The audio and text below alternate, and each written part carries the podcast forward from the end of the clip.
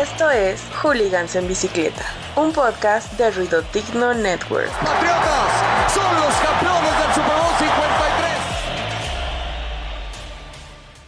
Bienvenidos al final de la primera temporada de este podcast de deportes Hooligans en Bicicleta, donde hemos estado hablando de más ciclismo del que nos dejan, obviamente deportes y también sobre otras cosas de la cuarentena. Para este final de temporada hice una reunión virtual con Abraham y con otro invitado muy especial, Aldo, para que pudiéramos hablar sobre lo que nos gusta y lo que nos disgusta de la Liga MX. Hablamos sobre técnicos, hablamos sobre el Toluca, hablamos sobre el Jaguares, hablamos mucho sobre el Jaguares, hablamos sobre las franquicias de cartón y también hablamos de los comentaristas y hablamos sobre muchas más cosas de la liga.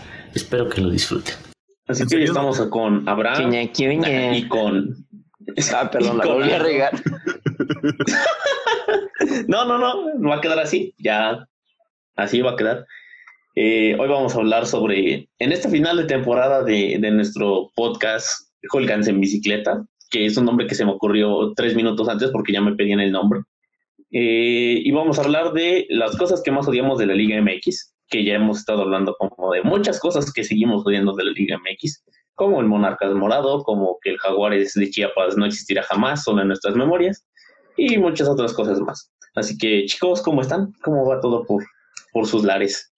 Pues bien, bien aquí, sin, sin, sin la, ¿cómo se le llama? Eh, la esperanza de regresar a mi casa. ¿No eres más feliz en el rancho? A veces sí, pero sí, sí extraño mucho la ciudad. eh. O sea, fíjate que sí extraño ir a, a los estadios a ver, a ver al Cruz Azul perder, pero pues ahorita todo está en la tele ya. Y está ganando lo peor de todo, entonces pues, Eso es lo peor. feliz. Yo, yo, yo tengo la, la, la firme teoría de conspiración de que al mundo le tiene que ir mal cuando el Cruz Azul le va bien, porque las dos cosas no se puede. Sí, es un error como en la Matrix eso. Sí, una falla en la Matrix. Sí. una falla en Sí. la Matrix, sí, sí. Pues es la primera vez que, que al Cruz Azul, en lo que yo recuerdo de vida, que eh, o lo poco que he visto fútbol mexicano, que realmente el Cruz Azul le iba bien y, y el mundo le empezó a ir mal de- desde, desde ese punto. Desde que dijo el Cruz Azul no puede ser campeón, simplemente no puede ser campeón. Yo todavía tengo miedo de que sea campeón. Porque Sí, aún- aún nada, nada, nada te dice que después, al día, al día siguiente de que sea campeón, eh, van a caer las bombas nucleares de Corea del Norte o no sé, el coronavirus nos va a convertir en zombies. Porque, Sí, sí, sí, no, o sea, es- porque es una, una, una ruptura en la realidad tan cabrona que no, que no sé, no, no sabe, no sé cómo la vamos a aguantar. Sí, no, Sí. creo que creo que el, el, el apocalipsis de Dark hablaba sobre eso. El día anterior había ganado el Cruz Azul la Copa, o la Liga, mejor dicho. La liga, justamente. Sí. Y bueno, pues, Abraham, cuéntanos tú, ¿qué, qué Pues nada, está todo por la- emocionado la, porque República veo-? Emocionado porque tengo contacto con personas, aunque sea Ay, sí, de manera virtual. De y manera también, virtual. también qué chido porque ya habíamos invitado a Aldo como chorrocientas veces y nunca nos había aceptado. Sí, nos había, Y- nos había hecho el feo. Sí, como no, no tenemos las vistas de otros podcasts, como leyendas o, o se regalan dudas, por eso nos desprecia. O Marta de baile, así. O Marta de baile. Le cancelé ¿Qué? a Marta por ustedes, ingrato. No, pero no hay que hablar mal, no hay que hablar mal de Marta porque ah, se dice que, que puede bloquearte el contenido. Ah, Ya, ya van varias veces que escucho eso. Eso está muy cabrón. Está muy, muy Sí. cabrón. ¿A- Que tiene una- equipo- que tiene un Ah, monopolio por ahí y que, que, que ya sea que hables mal de ella o que, o que ya lo vayas a tumbar su, su podcast, este, que te censuran. tan cabrón? Sí, sí, sí. Sí, sí, está No cabrón. manches, eso, eso está jodido. Bueno, o sea, si lo vemos desde un punto de vista, está, podría ser cierto porque de repente ves a Marta de baile como en el top 3 y debajo ves muchos podcasts que la gente realmente sí escucha, no sé. A lo mejor, bueno, yo he visto una vez que, que Leyendas estaba debajo de Marta de baile y iba como de, ¿quién escucha más a Marta de baile que a Leyendas, no? Entonces está un poco raro ahí. Supongo que esta parte la vamos a editar. Sí. Sí, sí, sí, sí, obviamente. Es la parte que no se va. Vamos a meter un, un sonidito de problemas técnicos. Algo por el estilo. Ándale, justo ese. El, perri- el perrito mordiendo los cables, ¿no? Exacto, exacto. ok, ok, Sí. vamos, de nu- Ah. vamos de nuevo, vamos de nuevo. Sí. Ajá, pues está, Bueno, entonces ya, que, hab- que- que está chido que, que tengamos este programa y creo que este también puede eh, ser como ah, la nueva forma en la que vamos a grabar este programa. Ojalá. Y quizá Sí, el nuevo ojalá, formato sí. que vayamos a tener. Estilo y todo. está, está- estábamos hablando con, con producción, con acá los meros menos de, de toda la producción de estos podcasts, que este es el último episodio de nuestra primera temporada, donde, como había dicho Abraham, pues sí había sido todo como más serio, como más con guion, pero vamos a tratar de regresar para el final de mes, para cuando inicie lo fuerte en el ciclismo, que es el Tour de Francia, y también para ver qué onda con todas las demás cosas que pasan alrededor del deporte también fue un poco como monótono, por así decirlo, este podcast, porque al principio, pues sí, teníamos solamente carreras de canicas o el Atrápame si puedes y el hexatlón. Es lo único que teníamos en, en, de- en deportes a nivel mundial, yo creo. Por eso el hexatlón ganó tanta, tanta audiencia, porque no había otra cosa más que, que eso. El piso es lava en Netflix también. Es lo que iba a decir. el piso Ah, es lava. también, sí. El Que ya se rumora que va a haber- bueno. Se rumora que va a haber versión mexicana.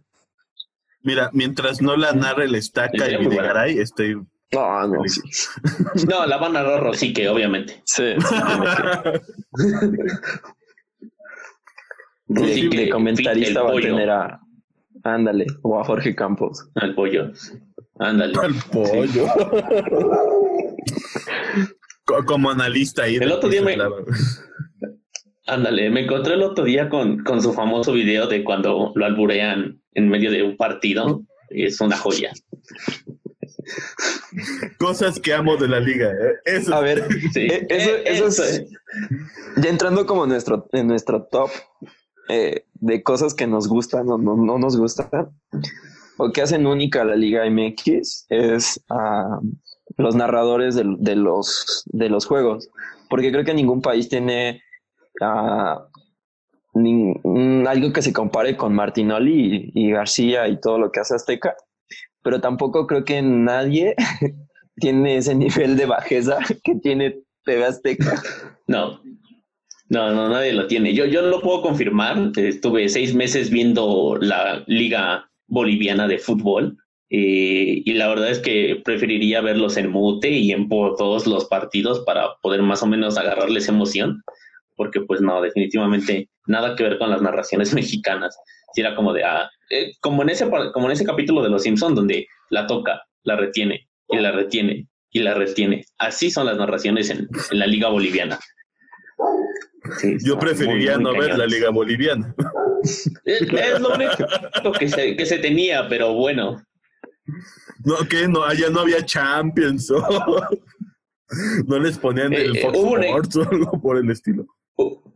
Hu- Hubo un equipo que, que pasó al- a, la, a la Libertadores y lamentablemente le tocó el grupo del Boca y ese partido terminó 14-0 favor el Boca. No inventes. Chale. Sí, Fueron a entrenar. chale. Yo creo. Por eso sacaron- altura, porque pues Por eso sacaron a Evo, güey.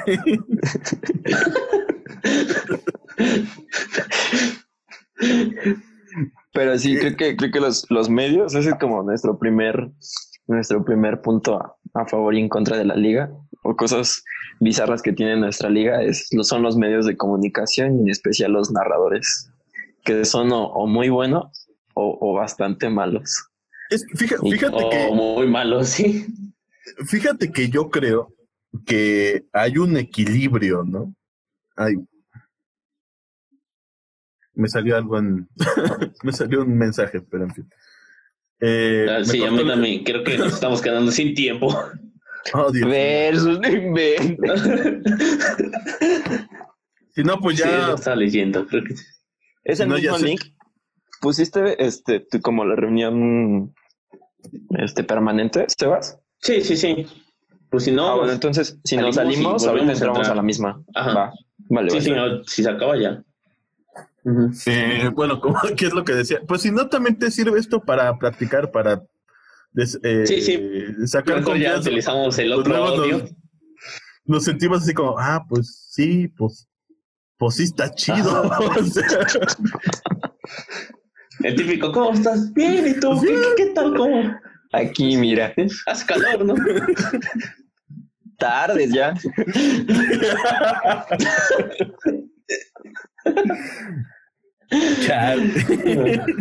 Sí, es que sí, sí, sí. Sí, es- está cargada esa nube.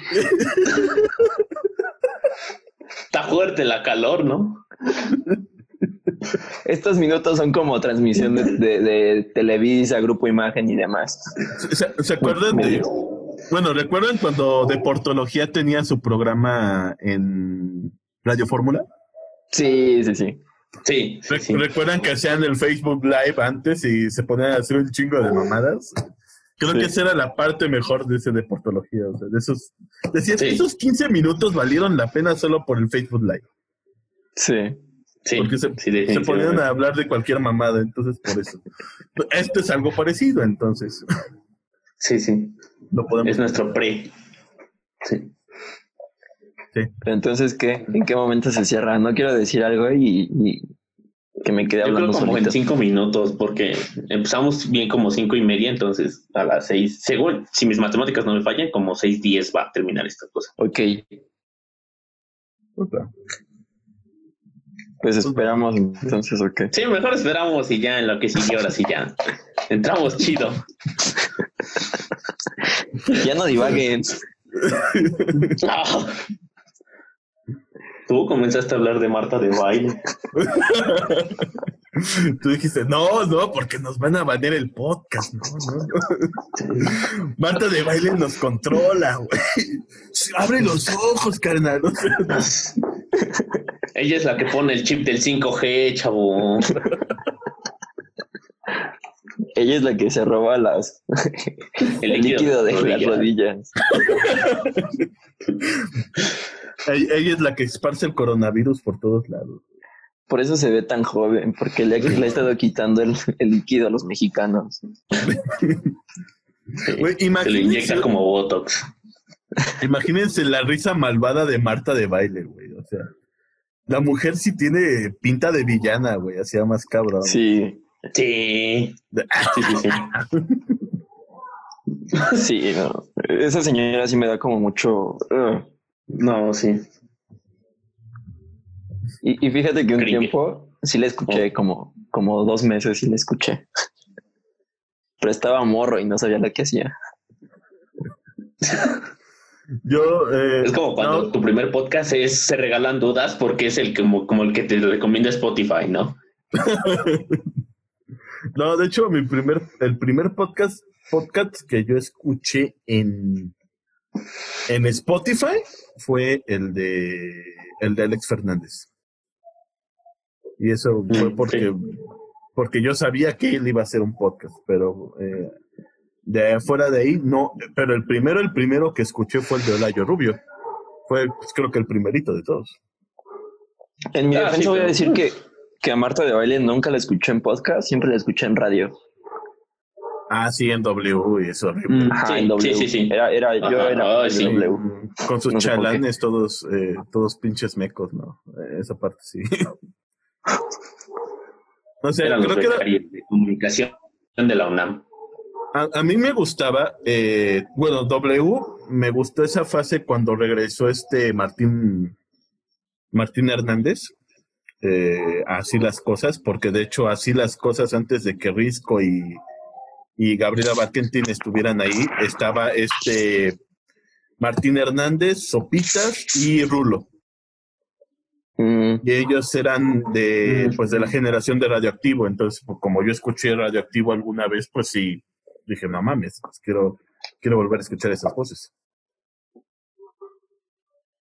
Y Abraham desapareció. Creo que sí. Sí, se fue. O ya lo cortó algo, no sé. Porque ya no, aquí veo. estoy. Ya se hartó de nosotros. Sí, ya dijo, no, ya. Problemas técnicos. Pon el perrito ahí. Ándale. Mordiendo los cables. Una rata, una zarigüeya. Un, em, ¿cómo se llaman los que hay aquí? Es, comiste? tlacuache. marsupial, tlacuache. Tlacuache. Pues no es lo, Pues son no es lo las mismo. zarigüeyas. son- Zarigüeyas, ¿no? Ajá, solo que la zarigüeya es el nombre gringo y el tlacuache es el nombre mexa. Pre- Pregunta, Ah, pregunta, de, pregunta de ignorante. ¿En Tlaxcala hay, hay cacomistles? Sí, bro. Sí, Sí, sí. o sea, Nada más que no aquí he les dicen. pero sí. no son un Este- mito, no son un mito como Tlaxcala en sí. Como nosotros, ajá. Aquí les dicen. Este, chiquinas. ¿Chiquinas? Chiquinas. Está raro. Ah, chinga, no sabía. Por, Ah, eso, pues ya sabes. por eso les dicen anormales. Pues ya ahora sí. Por eso luego nos dicen que no parar esa cosa. Sí, Regresando y luego, Se luego. supone ¿eh? que sí. Pues va. Sí, sí, no, ya ahora sí, porque va. Si no, pues ya nos vamos. Oye. a- la finalizo y ya empezamos. No, no, ¿sabes qué, Sebas? ¿Es la primera que haces tú? ¿Que organizas? Pues hace rato hice una de prueba, pero yo solito. Porque según yo, la primera, la primera, la primera es ilimitada. Ilimitada. Mm, Bueno, y los dos aquí o sea, esperando yo hace rato no, cómo estaba el pedo. Ah, sabía, porque sí decía como el mensaje que salió hace rato, sí decía algo como de, ah, el tiempo se está terminando, pero no sé. Mira, la verdad yo no lo leí, yo fue como, ah, ya la verga, sí. güey. ¿A que se me metió un virus? Sí. Sí, ajá. Ok. Que el 5G. Sí, sí. Que el 5G. Yo tengo, ¿Que acepta vender el líquido de sus rodillas? Sí, sí, sí. eso, sa- eso sale en iTunes, güey. Pues- Solo que cuando nadie lo lee, güey. sale en el contrato de iTunes, güey. Sí. Chiquita. En el en términos y condiciones. Sí. CAT 0%. Informativo. Informativo. Siempre dije, no, no sé por qué. Pues entonces, ¿qué? ¿O ¿Le quitamos? ¿La quitamos? o- Es que si se- no, según yo, o sea, si es tu primera, si es tu primera reunión, este, no la va a dejar gratis. Pero lo que te quiero decir es que no sé si hace rato como que lo puse, me salí, no sé si. ¿Entró alguien más? ¿La primera reunión? No, no, no, yo. No, pues entonces sí te la van a dejar O gratis. sea, nada más era para saber cómo estaba el pedo. Ah, sale, pues. Pues entonces ya, gratis. Vámonos derecho. Pues ya, vamos, Mm. empieza. Retomando. Ajá, entonces nos quedamos en que A ver, retomando. algo ibas a decir, Aldo, que había un, un este equilibrio. Ah, sí, ¿no? Que es como esta parte del, esta parte que habla Thanos, ¿no? O sea, del equilibrio que, o sea, tenemos buenos narradores de fútbol, creo yo. O sea, tenemos a Martinoli, tenemos a Álvaro, a Álvaro Morales también creo que es un buen eh, narrador. ¿En serio? sí, dentro de la... Es, es, es showman, es que el güey es showman, no, no es Me específicamente cronista, pero sí es showman. Entonces creo Creo que, que sí. tiene un 50-50, ¿no? O sea, luego, pues sí, no tiene los mejores, eh, los mejores comentarios y a veces creo que se jacta de mostrarse como un pinche pedante. Pero eh, sí es, sí vende, sí sabe vender.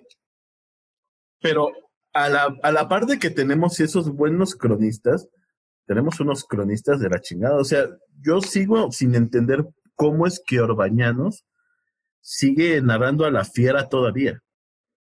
A la madre. Se nos murió.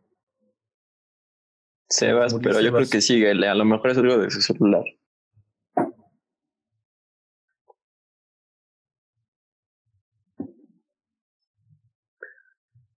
¿Tú me escuchas? Yo sí. ¿Me escuchas? ¿Me sienten? ¿Me oyen? No. ah. Pues que, pues, No, yo creo síguele, porque pues no, no va a estar ahorita. No, no sé qué anda. no sé. Pues sí, ¿no? O sea, digo, o sea, tenemos a la par narradores, eh, cronistas buenos y a la par tenemos cronistas malos, ¿no? Entonces, como dice Thanos, ¿no? Eh, equilibrado como debería ser, ¿no? Sí, yo creo que sí. Yo creo que el día en el que me, ima- me imagino a estos, este, a estos españoles que están video reaccionando a, a todo lo que hace TV Azteca y de repente dicen, pues a ver, vamos a ver los demás canales, seguramente son igual de buenos y se topan con, con multimedios y es como de, ah, ok. Nunca he escuchado multimedia. Bueno, eh, pero tengo entendido que los buenos narradores de multimedios, pues ya no existen. O sea, los buenos comentaristas, los que sí le ponían un poco de calor al clásico regio. Pues ya, este, ¿cómo se llamaba este, este señor que era muy fanático de los Tigres? Eh, se me va el nombre, lo tenía, eh, ya lo tenía, pero se me va que hizo un, que hacía un, des- de desmadres en su programa deportivo. Pero eh, por eso es lo que digo, o sea, creo que, creo que además de tener la, la habilidad para narrar, deberías tener esa cierta habilidad para ser showman. Y una cosa es querer ser showman y otra cosa completamente distinta es querer jugarle al tío buena onda que dice los comentarios jocosos, ¿no? Como por ejemplo, eh, como por ejemplo en Televisa. En Televisa tú escuchas y dices, güey, es que este parece mi tío narrando. Y no porque no tenga la dicción completa, sino porque el, com- los comentarios o el material que tiene no le alcanza. No le Sí, alcanza para aparte ya es todo forzado. Ujú. Más lo quieren hacer como, como guion y eso no Sí, sí, funciona. sí. Y, y de multimedios hay un chavo que es, es como el que los ha puesto como en el ojo. A este tipo que hace comentarios bien eh, sacados de... Sí. Y, y que apenas lo escuché en una entrevista y dijo que lo hace al propósito y que ese va a ser su estilo. Y que para nada quería parecerse a Martinoli porque él sabía que no iba a poder competir contra él, pero que él iba a poner un nuevo estilo. Y de hecho, eh, digo, no le, no le aguantas un partido completo, pero si alguna vez ven alguno, sí se avienta chistes, chistes, ah, pues humor negro, pero también se, se avienta un montón de, de albur y todo este tipo de cosas, que igual yo creo que aún no lo sabe manejar tan bien y aún todavía cae pesado. Pero pues igual y en algún futuro le funciona, quién sabe. Eh, por ejemplo, ah, Igual a lo eh, mejor también es este problema o... No, date, date, date, date. Estamos perdiendo. Ya, a ver, ya. Todos en línea. Ajá, repite tu comentario porque no te escuchamos. Ajá, bueno, decía que, que también un problema, como dices, de este chavo nuevo es también como, como querer romper el estereotipo al que ya estamos acostumbrados, ¿no? Es como de, en México eso, o escuchas a Martinoli o escuchas a quien sea que esté en, el, en, en la otra televisora y casi fuera de ellos no hay, o no hay alguien como al, al que apuntar a que digas, ah, no, también este es un buen narrador o este es un mal narrador solo hay una comparación entre estas dos partes, ¿no? Entre Televisa y TV Azteca. Porque, pues, por ejemplo, ya si hablamos de televisión de paga, como tu TDN, ya ni siquiera, mucha gente ya ni siquiera ve deportes ahí, ¿no? Entonces, mmm, por ejemplo, yo leí el otro día que el Sara Aguilar, el tipo que narraba box anteriormente en TV Azteca, es muy buen narrador de fútbol en tu TDN, pero pues mucha gente es como de, pues hace mucho tiempo que no veo fútbol en tu TDN o que ni siquiera tengo tu TDN, ¿no? Entonces es como que no, no podemos llegar a comparar tal vez completamente a esos narradores o esos comentaristas porque no todos tenemos la oportunidad, o mucha gente ni siquiera tiene la oportunidad de ver esos partidos, o como a ver a Reimers en, en Fox Sports, por ejemplo. Mm, Y justamente, eh, justamente ahorita que decías del SAR, eh, lo escuché hace, eh, hace una semana, pues sí, fue la semana pasada, eh, en el partido contra de Necaxa y Tigres. Mm. Y, y justamente lo estabas, eh, sí, lo, sí lo estaba llegando a escuchar. Y la verdad, creo que el hombre me convence más narrando box. No me sigue convenciendo narrando fútbol. Justamente porque los ritmos. Debemos admitir que narrando box era muy bien. Es que Claro. esa es una situación. Eh, los ritmos del box son muchísimo más rápidos. Entonces, eh, estamos hablando de que el box es en todo momento estar en movimiento.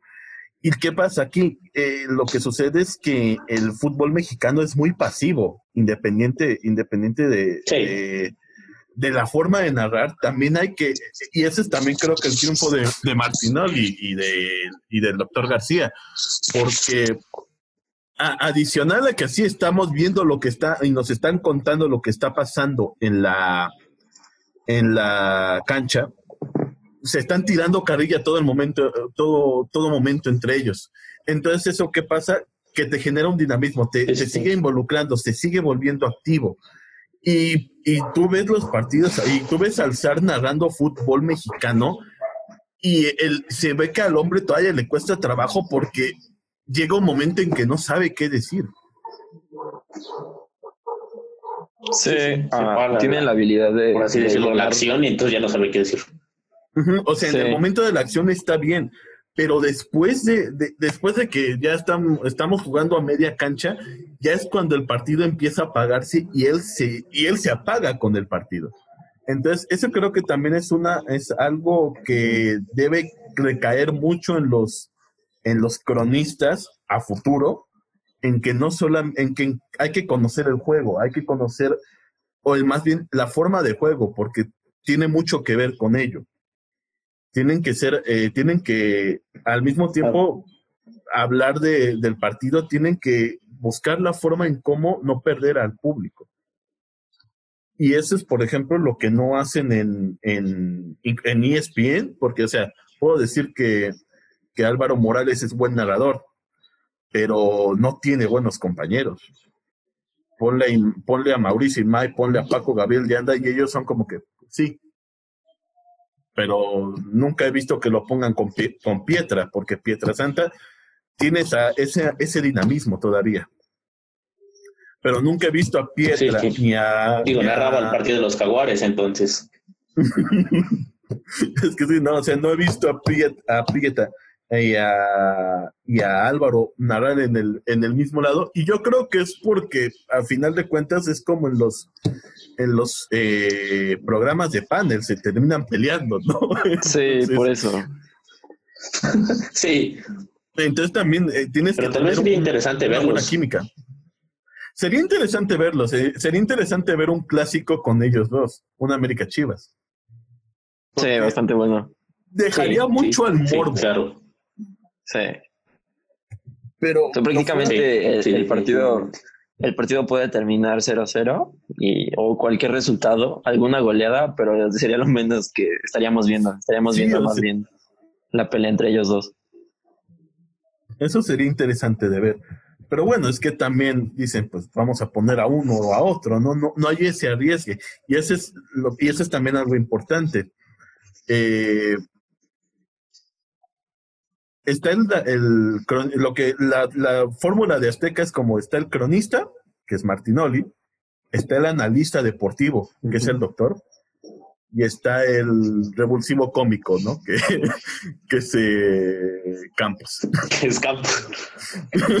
o sea, a final de cuentas es Me, el me que- encanta, me encanta genera- esa, esta dinámica de Azteca de, de, de contar los, los comentarios de Campos y a ver cuántos, cuántos comentarios hacen un partido y si, si supera su récord o no. Esa dinámica me gusta mucho porque realmente Campos solo está ahí como para decir cualquier cosa y, se, y- pero esa parte tú sientes que Campos está ahí, no que solamente dice 36, 36 comentarios al partido de 120 minutos, ¿sabes? Ujú. y, y- y al final de cuentas, ellos forman una, un, un triángulo, forman una, una trifuerza, por así decirlo. Eh, salí muy gamer. Pero sa- sacan, es- sa- sale ese, ese trío, del centro. Ah, ese, ese trío, ese trío dinámico. Y justamente por ser ese trío dinámico, pueden, tienen el éxito, el éxito que tienen. Porque si tú ves un partido de Azteca con Medrano, con López Sordo y con incluso de Carlos Guerrero, Carlos Guerrero y Rosique, no pegan igual. Rosique ya me cae mal. No. no, es que. Rosique me cae mal desde el Exatlán. Es que sí, también es chocante ya escucharlo tantas veces a Rosique. Pero... Es tanta energía la que pone cuando narra que termino deprimiéndome. Pero es que sí, o sea, es que choca mucho la, la energía de Rosique con la pasividad de, del Warrior. Porque el Warrior no es nada entusiasta, es muy serio, es como que no, no para nada. El hombre, el hombre, el hombre de el hombre de saco, saco elegante que hable elegante, ya. Yo creo que le falta evolucionar. Va a ser, va a ser alguien bueno, pero todavía todavía no agarré ese empujón porque en redes sociales y cosas así sí se desenvuelve un poco mejor y un poco más gracioso incluso cuando lo ponen con Martinoli, le entra y le entra bien, o sea, sabe cómo agarrar el ritmo eh, cómico, este, pero aún él solito todavía no se avienta. Pero pues ya veremos qué onda, qué, es lo que pasa en los medios. Yo siento que también es este, mm, como decía Aldo, ese también ese compañerismo, porque casi siempre escuchas a Warrior con López Sordo o con Medrano. Entonces, como que el trío siempre es como muy pasivo, como que casi no hacen chistes, como que se dedican solamente a lo que van, a lo, a lo por lo que les pagan y ya. En cambio, si, como dices, si metes a Warrior con, con Martinoli o con el doctor García, sí cambia la dinámica, pero porque cambian los compañeros también. Si, si tienes todo el tiempo a Medrano con el Warrior, pues no, nunca va a funcionar, o nunca va, como dice, evolucionar, porque al final el compañero que tiene, pues tampoco es de ese estilo. Pues ojalá y, y este evolucionen ellos, el Warrior pueda ser un poquito más cómico porque creo que este los que normalmente ponen junto a él, que es Rosique, eh, es, buen, es bueno para los números, estadísticas y eso. Y pues prácticamente falta que él dé el paso. Pero bueno, uh, ¿qué, ¿qué más amamos o odiamos de la liga? ¿Qué más? Bueno, simplemente que hay... Yo creo que todos odiamos los traspasos. ¿Qué? Creo que todos odiamos el que vendan las franquicias. Yo, yo personalmente lo odio y, mucho. Digo, me arrebataron mi equipo ah, como cuatro veces. Entonces, lo, odio mucho. Fuerza, fuerza Jaguares. sí. Sí, hashtag Fuerza Jaguares, sí. ¿Dónde está Jaguares? No, Aquí, en mi corazón. No existen, ya descendieron. Fíjate, no hubieran descendido, no que los desafiliaron. Fíjate que yo, eh, independiente de que la liga ha hecho muchas cosas terribles, eh, porque estudiar a la Liga MX es estudiar un iceberg, que nada más estamos viendo la puntita, pero no vemos todo lo que hay abajo.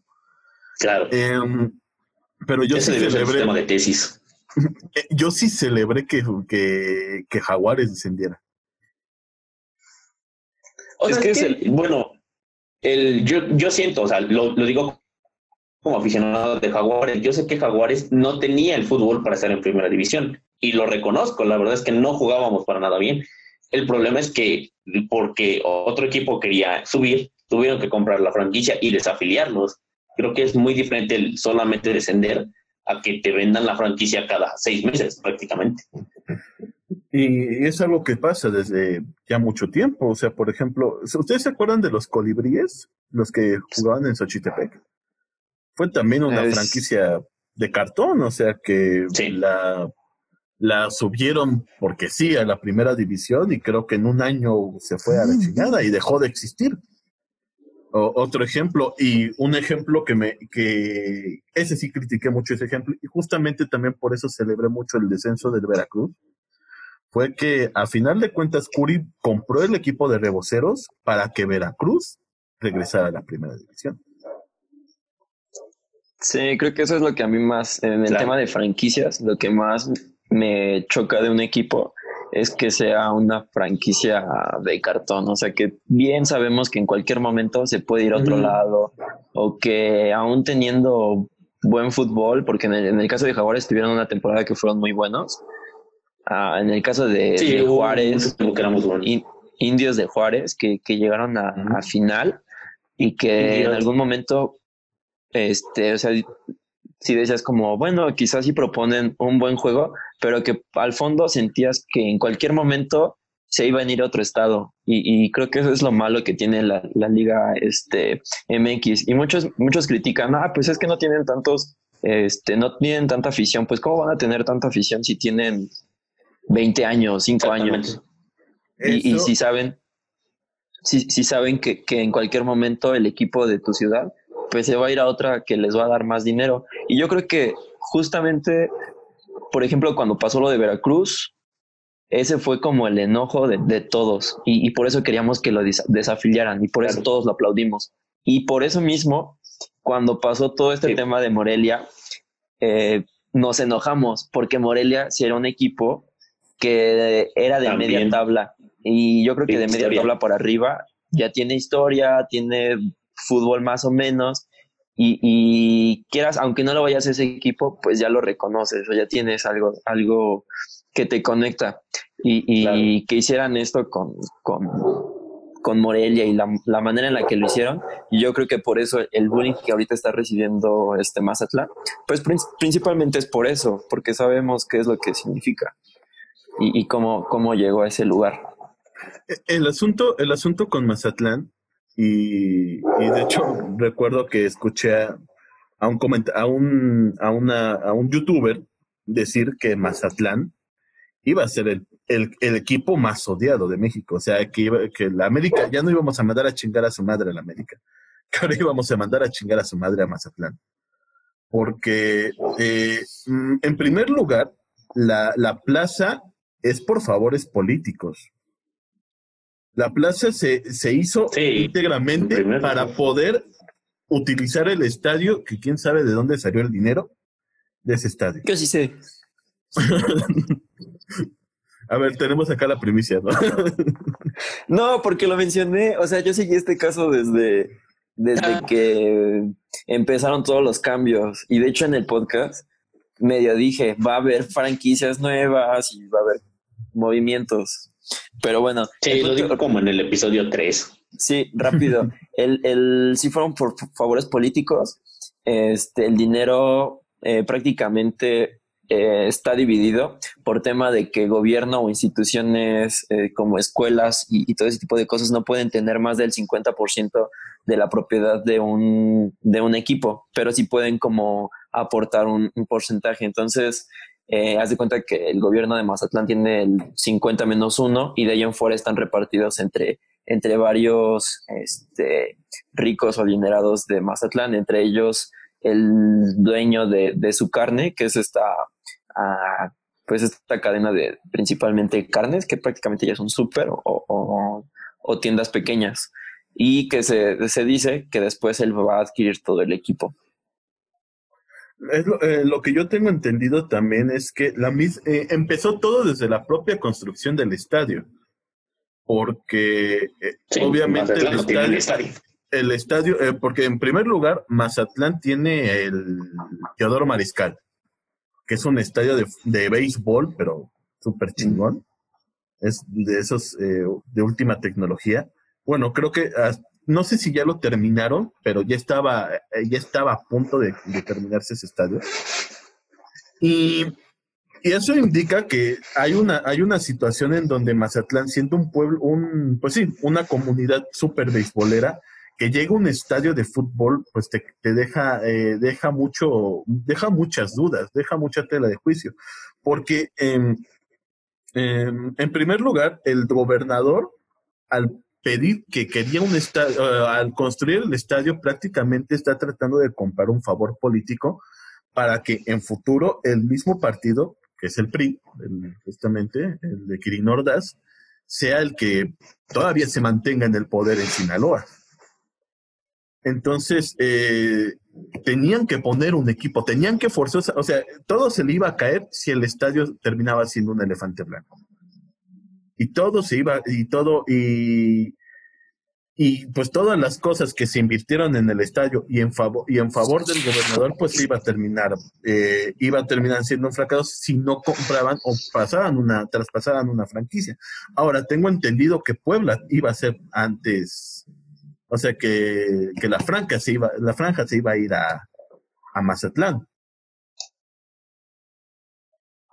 Sí, sí, algo había de eso. Y, y creo que en parte todo, o sea, todo de, de, que mencionamos que las franquicias de cartón o equipos de cartón, el tema principal son los dueños, este, porque los dueños nunca se, se llegan a comprometer tanto como, como para darle historia a un equipo continuar una historia que quizá ellos compraron. Y, y justo eso este, también mencionaba en, en, episodios anteriores, en los que culpaba a los, a los dueños este, de, no dejar que un equipo tuviera historia, de no dejar que una, que una ciudad tuviera afición, eh, que después esto se replicara al país, o sea, tener aficionados de la franja en Cancún, en Ciudad de México, Nayarit, que nadie conoce, este, pero pues precisamente era por esto y porque los dueños siempre ven dinero fácil cuando, cuando el fútbol es, es uh,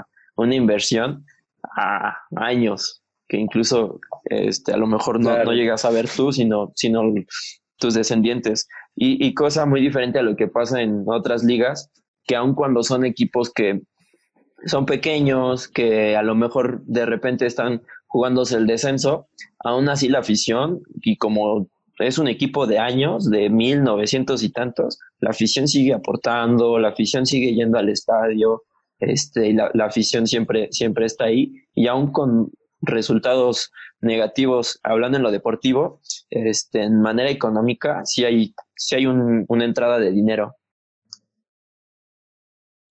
Claro, pero siento que todo eso, como dices, aunque estén peleando el, el descenso, también es por tener historia. Digo, uh, vuelvo eh, al, al tema de Jaguares de Chiapas cuando estaba el equipo original, cuando estaba Jackson Martínez y todos ellos, el estadio se llenaba. Yo fui unas cuatro veces al, al Víctor Manuel Reina y el estadio estaba completamente lleno, a pesar de, de, ser un equipo que nunca peleaba el título. El estadio siempre se llenaba y a donde fueras había aficionados de Jaguares. Pero lo que pasó después de que vendieron esa franquicia del, del equipo original a Querétaro y compraron la franquicia creo que de Atlante, con, con los Chargoy, que ya cambiaron de los colores del equipo y no sé qué tanta cosa, la afición se empezó a ir porque fue como de, si ya se fue una vez y ahora son los Chargoy que son eh, famosos por tener estas franquicias de cartón, pues el equipo se va a ir. Y dicho y hecho, en tres años se volvió a ir el, el equipo de Jaguars de Chiapas. Entonces, eh, como no se crea una historia de, de, un largo plazo, pues entonces la afición, aunque vuelvan a tener otro equipo, aunque se vuelva a comprar otra franquicia, el equipo empieza a perder afición porque también no genera esa historia o esa, pues ese apego a la, a la afición local. Hay que, hay que verlo desde la siguiente, desde la siguiente tónica. El fútbol en el fútbol en Inglaterra, el fútbol en otros países es una tradición en Argentina es una tradición. El fútbol en México es un negocio. Sí. Se, se ha, se ha, se ha eh, contaminado tanto de la visión eh, empresarial que, realmente pensamos que las franquicias son para moverse de un lado y para el otro. Y eso es enteramente también porque los deportes, por ejemplo, eh, y eso lo vemos en la NFL, que es un deporte completamente distinto al fútbol, pero tienen muchas similitudes en cuestión de la venta de franquicias.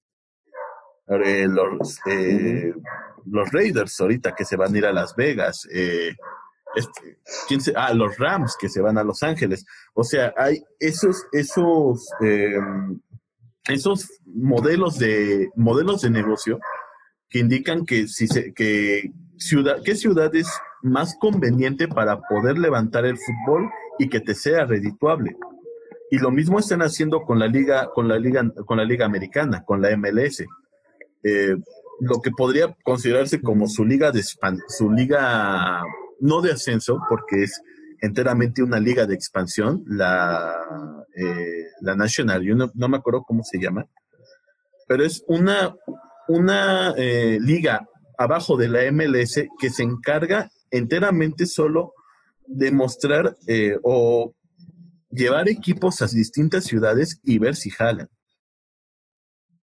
No, no, no como, no como, no solamente como tradición futbolera, sino vamos, vamos a poner un equipo en Carolina del Norte que vamos a ver si jala, si es redituable económicamente y qué vamos a hacer con ese equipo, lo vamos a anexar a la MLS. Tengo entendido que actualmente el modelo mexicano va directo a esa dirección. La liga de expansión no es una liga de ascenso. Ya no, no se va a pelear, eh, no se va a pelear el, eh, el ascenso a primera división con méritos futbolísticos. Se va a, se va a subir por méritos económicos. Si, por ejemplo, Cancún FC jala una, eh, jala una buena afición y si consiguen redituar esa, esa inversión, ellos pueden subir a primera división y se va a aumentar el número de equipos. Sí, yo creo que el problema en, o de lo que le, le achaca la liga es que los cambios de ciudad o de equipo son más, más rápidos que en la NFL, porque en la NFL cada qué tiempo vemos que un equipo se cambia. O sea, cada, cada tanto. Pero en México es bien fácil. O sea, un año y ya. Sí, Lo, que duraron. lo que duró. Hasta en el semestre. Sí, lo, que, lo que duró Indios, lo que duró este Lobos y, otras franquicias. Y, y, lo peor de todo es que no, digamos, todavía dejaran como la, la historia del equipo y, y bueno, estratégicamente, pues Juárez lo mueven a, no sé, este, San Luis X ciudad, este, y se siguen llamando indios, nada más que ahora ya no son de Juárez, pues todavía medio dices, ah, se salva. Pero el punto es que le cambian otro nombre totalmente diferente o a alguien que deportivamente perdió, perdió el lugar, pues lo agarra. Ese yo creo que es el problema. Pero sí, justamente, justamente justo, justo vamos a la Liga MX, justo va a, parecerse más a un sistema en donde lo que va a importar más es el dinero y que se parece al modelo de Estados Unidos. Y que no está mal. El problema es que en Estados Unidos, como es una liga nueva y como antes de sacar como tal la MLS o que la MLS explotara, este, hicieron bastantes estudios de mercado y todo ese tipo de cosas este, que, es lo que vemos, por ejemplo, en Los Ángeles, que, es la ciudad que tiene dos equipos de fútbol. Eh, y esto es por, por la presencia de latinos prácticamente, este, pero lo estudiaron primero. Y, y, por eso mismo los equipos van, van a ser muy difícil que se cambien a otra ciudad. Pero, pues bueno. y, y realmente lo que sucede es que los equipos se cambian de ciudad, al menos los de la NFL, por cuestiones económicas. O sea, no es por eh, porque el equipo está a punto de quebrar o y tienen que vender la franquicia porque si no eh, deja de existir. Pero eh, y justamente son como como dice Abraham, son hechos sumamente esporádicos. Pero acá acá es como pues mira, si no me está jalando aquí, me voy a arriesgar en otra, en otra, en otra plaza. Claro. Sí, sí, porque o, te ofrecen alguna mejora. En el caso de los Rams, pues, o, de otros equipos, este, lo primero que les ofrecen es un nuevo estadio, o al aficionado, pues, te, te, ofrecen un pues. estadio mucho mejor. Entre otras cosas. Y, y, hay muchas mayores ah. facilidades. Eh, de, o sea, simplemente las facilidades de transporte en Estados Unidos. No le vas a decir eh, a, un, a un aficionado de Monarcas que vaya a Mazatlán a apoyar a su equipo un día, porque está, eh, porque es cruzar una es cruzar prácticamente todo el Bajío, primero, y en segundo, no es nada barato. Sí. Ah, sí. Sí, que por cierto, ahorita que tomaste ese tema, tocaste ese tema, en algún momento se hizo por, por el tema de geografía, se propuso, pero pues obviamente ya no pasó, la idea de jugar la Liga MX. Y esto es una de las cosas que, que amo odio, de esta manera en la que son muy influenciables por otros deportes y otras ligas. Iba, entró esta propuesta de que se dividiera el país a la mitad y se jugara como la NFL. Y iba a ser como división del norte y división del sur y al final una final de los campeones de, de, cada... Ajá, de las divisiones de cada división. Y esto justamente por el tema de, de, de la geografía, porque, por ejemplo, Tijuana viajar a, Ciudad de México, entre otros lugares, o por ejemplo, si tocaba Chiapas. No, pues imagínate viajar a Chiapas. Estaba más lejos, entonces en algún momento, pero eso ya tiene mucho tiempo, se estudió la posibilidad de que funcionáramos como la, como la NFL, pero no pasó. No, y, y deja tú, o sea, con trabajos tenemos para mantener a 18 equipos. Exactamente. Que son 18 equipos, pero realmente son nueve, ¿no? Bueno, sí, o sea, en realidad los dueños son, eh, son menos porque Grupo Pachuca tiene son como cuatro. deja tú los dueños, o sea, equipos, equipos. ya hablando de equipos, no, no son más de nueve equipos. Y mm. todos ya sabemos cuáles son, ¿no? Pues sí. Sí, no sé. Y justamente eh, que habíamos hablado de la Liga de Balompié. La Liga del Balompié tenía pensado empezar con 20, con 20 equipos. Luego, no sé de dónde se les deschavetó la cabeza a estos hombres.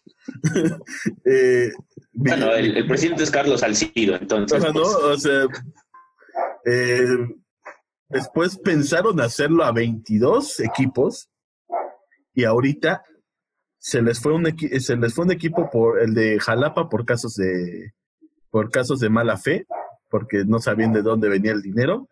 Y ahorita los Lobos WAP que se iban a meter a esa liga, ya el, el patronato de la universidad se los negó. Y se van a quedar a 18 equipos.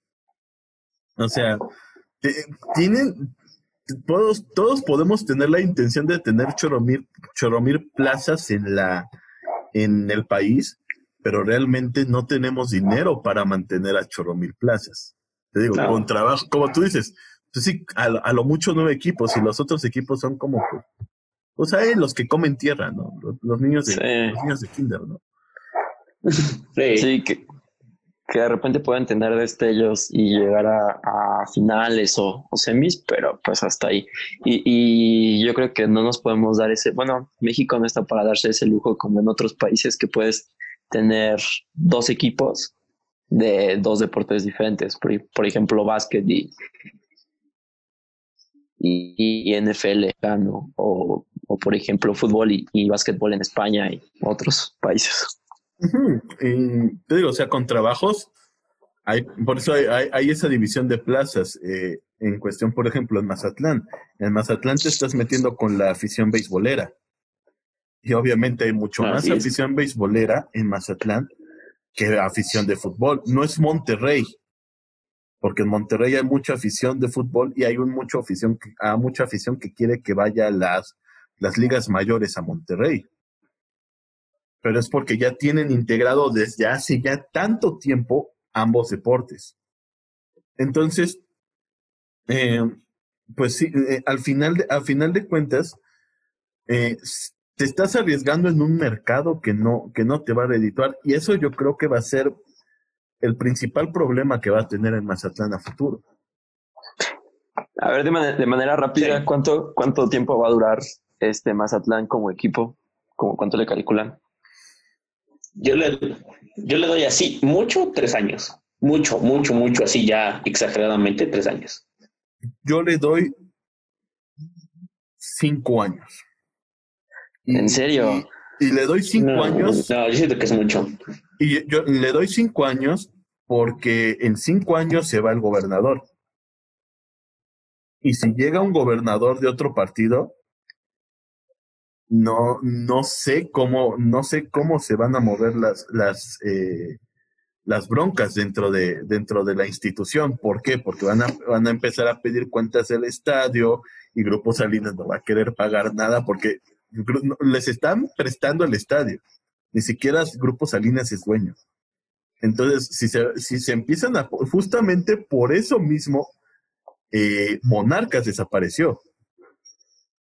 Porque no, porque, porque no, que, porque les, mm, tengo entendido que le subieron el, le subieron el precio a la plaza, el precio de renta del, del estadio, y Grupo Salinas no quiso, no quiso pagar más. Y dijo, me voy a un estadio gratuito, que mejor. Sí. Pues sí. Y, y, y, por ejemplo, justo, justo, justo que haces ahorita, ahorita la pregunta, yo quisiera preguntarles, ¿cuál creen que sea el próximo equipo que van a traspasar? Este, Atlas. Mm, Sí, Salió sí, el corazón, Atlas. salió el chivismo, por eso. Nah. No, no, no. Pero, Yo digo pero yo creo, yo creo que eh, este, por el tema de, de la multipropiedad, es muy difícil llevar más de dos equipos, solamente pocos lo, lo pueden hacer y el único que se ha podido dar ese lujo es este Grupo Pachuca. Y de ahí en fuera, este eh, Atlas es un, muy mal equipo eh, actualmente. Lástima por la historia que tiene. Pero realmente, o sea, si, le buscas como para salvarlo, no tiene nada, porque no tiene títulos, porque a su cantera ya no está siendo de las mejores como antes, porque los jugadores que están trayendo ya no son de buena calidad. Este, y de repente, quién sabe en dónde invierten su dinero, porque no, no se ve que tengan un futuro, que tengan un desarrollo como equipo. Y, y yo le tenía fe, o le tengo fe a, a Rafa Puente Jr., pero pues ya me está decepcionando. No, Que, que se vaya a actuar a TV Azteca. o a Televisa, no sé dónde. Creo que son en Televisa.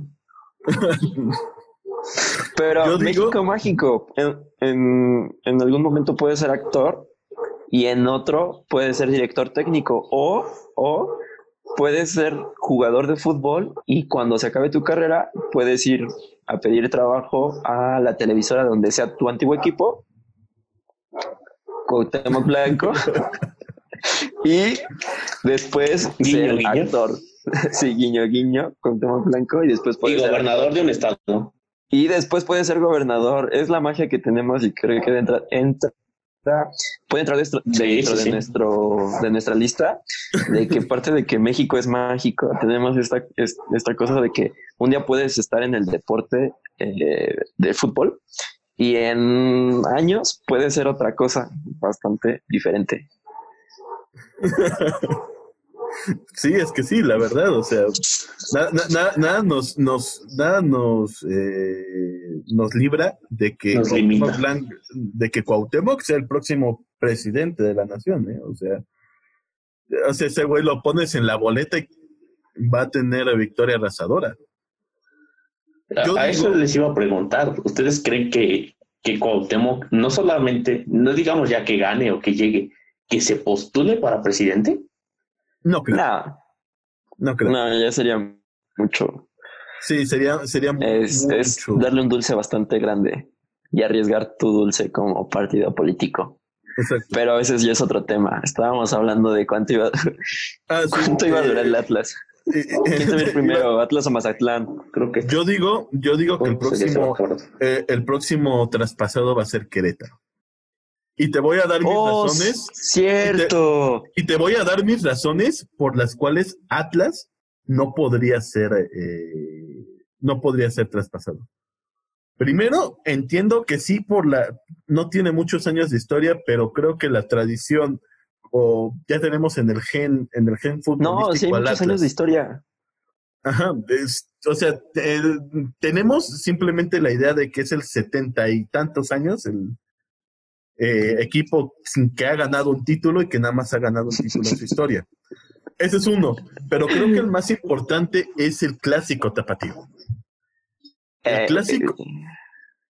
Chivas no puede dejar, o sea, Chivas va a ser lo que va a salvar al Atlas.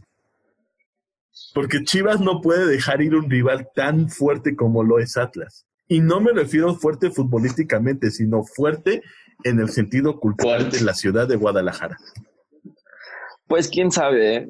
quién sabe. Yo creo que se va- después se puede convertir como en la leyenda urbana de que algún día hubo un clásico en la ciudad.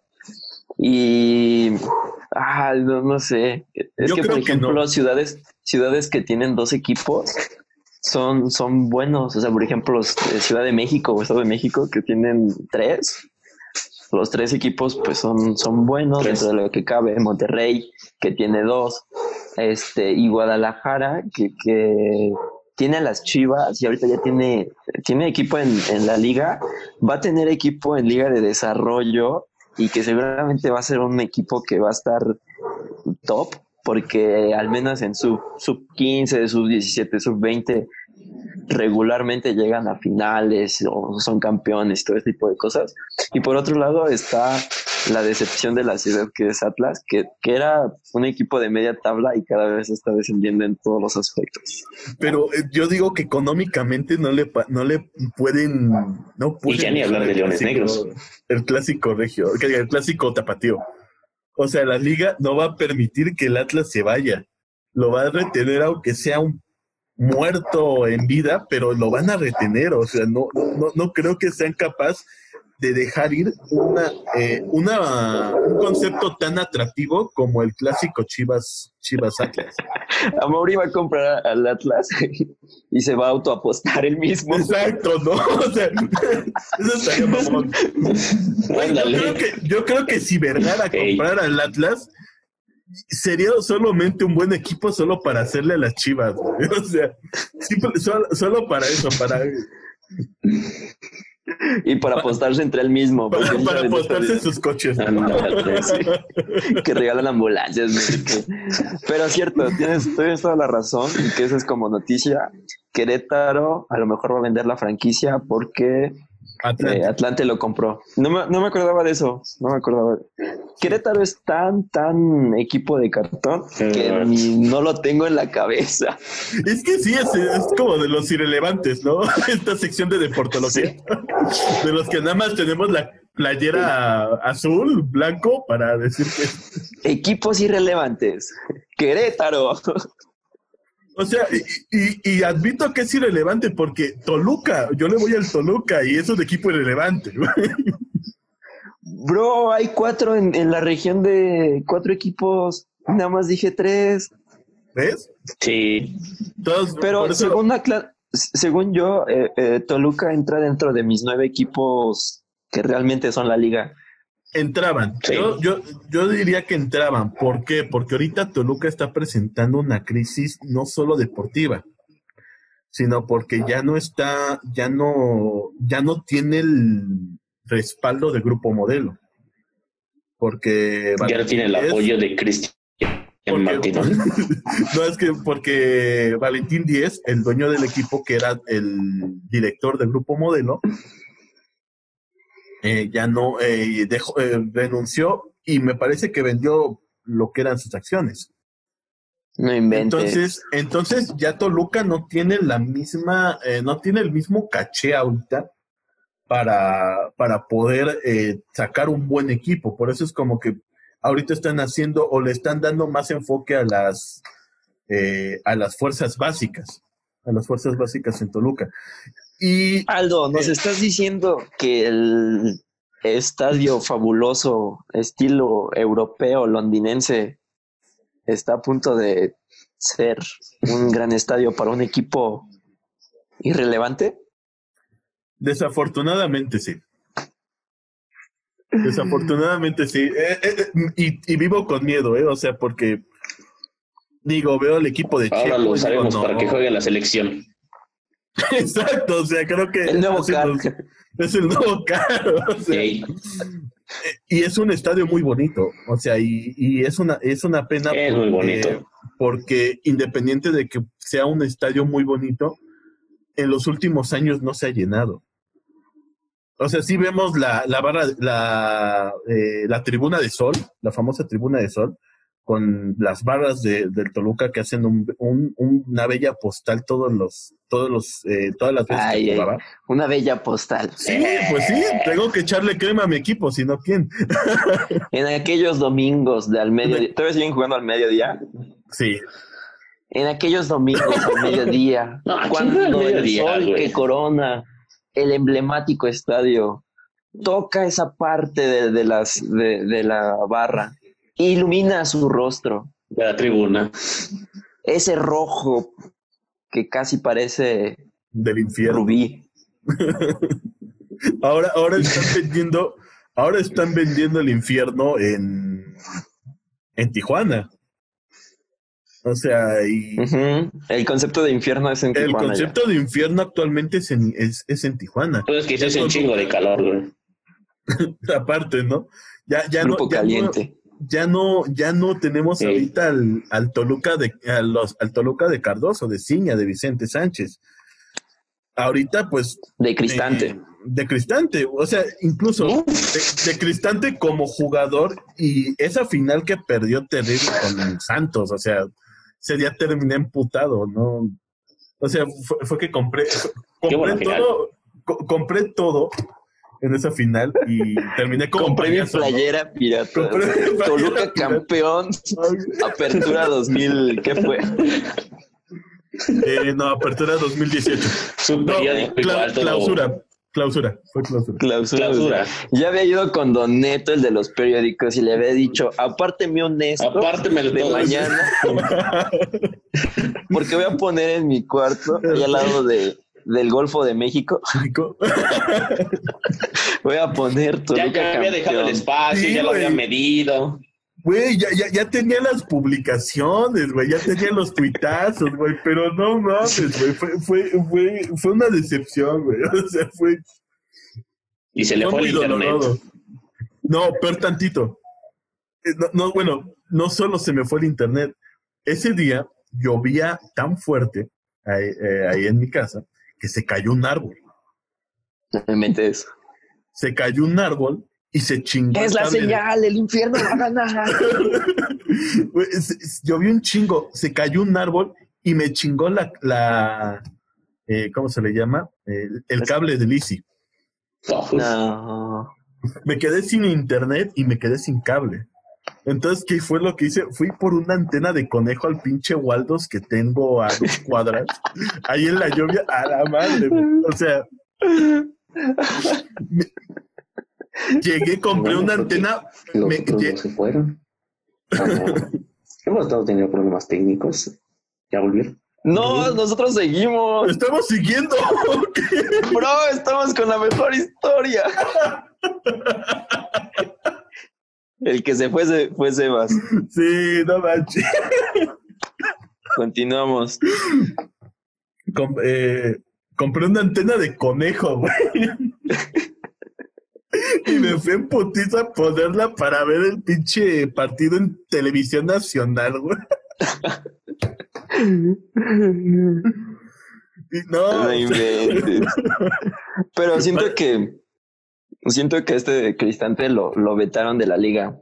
mm, Porque ah, pues fue eh, o es un, un buen un buen director, pero de repente todavía no controla estos como ataques que de repente tiene y que por eso también era un personaje de, de la liga. El tiempo que duró como director era un personaje verlo en, en su lugar que era de director y ver cómo se enojaba y todas las expulsiones que, que recibió. Y siento que fue injusto porque al Piojo se le perdona mucho, pero a todo cualquier Sí. director técnico que no sea él, no puede gritar, no puede hacer nada, no puede hacer este, no puede ser un showman, porque si no te expulsan o te quitan o te vetan de la liga. sí, y cómo olvidar ese, ese, Sí, sí. ese- esa batalla de Cristante con la papada del piojo, ¿no? O sea, No, bro. Y que al final, o sea, está bien chido porque se pelean eh, y se empiezan a decir de cosas y los expulsan a los dos y salen del campo y se dan la mano. fue mano. fue, fue como pelea de kinder, güey. O sea, fue como... Sí, bro. Fue cuando